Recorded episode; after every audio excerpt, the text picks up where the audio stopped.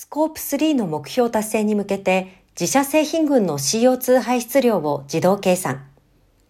科学的根拠に基づく目標及びそのイニシアティブを環境省が国際的な取り組みとして開設しています。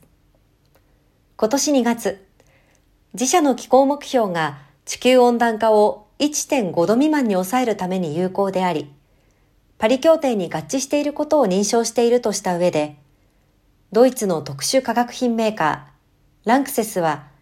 グループ全体で提供する自社製品のカーボンフットプリントを自動算出するツール、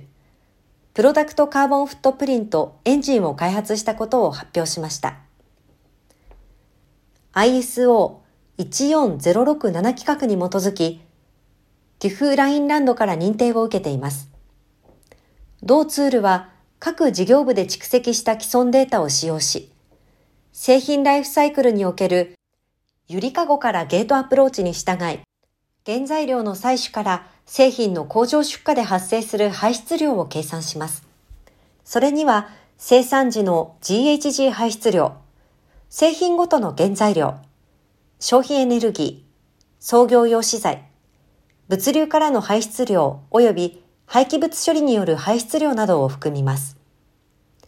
同ツールの活用を通して顧客の持続可能性の目標達成を支援することを目指しています。そして、サプライチェーン全体における排出量に注力していきます。昨年8月、スコープ3排出量に関して、グループ全体で2050年までにクライメイトニュートラルを目指す目標。購入原材料からの間接排出だけでなく、物流や最終製品からの排出も含まれるを設定しました。スコープ1と2の目標設定を3年前に終えている同社は、今回スコープ3の目標を達成するため、全社的なネットゼロバリューチェーンプログラムを開始しました。